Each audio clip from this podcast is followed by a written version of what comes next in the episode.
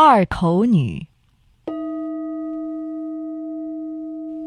从前，夏总，也就是今天日本千叶县北部、茨城县西南部，有一个继母，只疼爱自己的孩子，却不让丈夫前妻的孩子吃饭。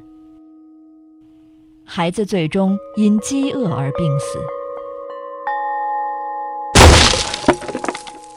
在孩子死后的第四十九天，有一个劈柴的男子来这家干活，一不留神，斧头砍到了这个继母的后脑勺，弄得头破血流。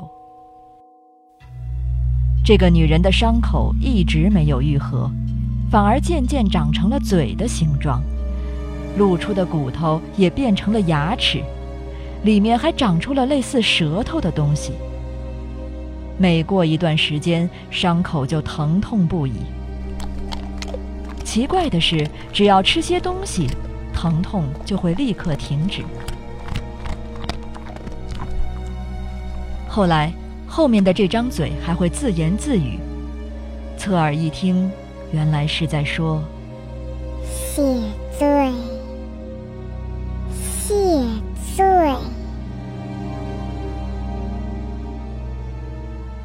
人们通常认为，继母憎恨继子并致其饿死，就会变成二口女。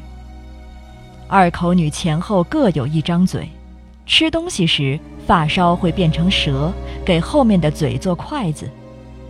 如果不让后面的嘴吃东西，她就会乱喊乱叫，折磨人。另外，在日本各地流传的不吃饭婆娘的民间故事中。也有二口女登场。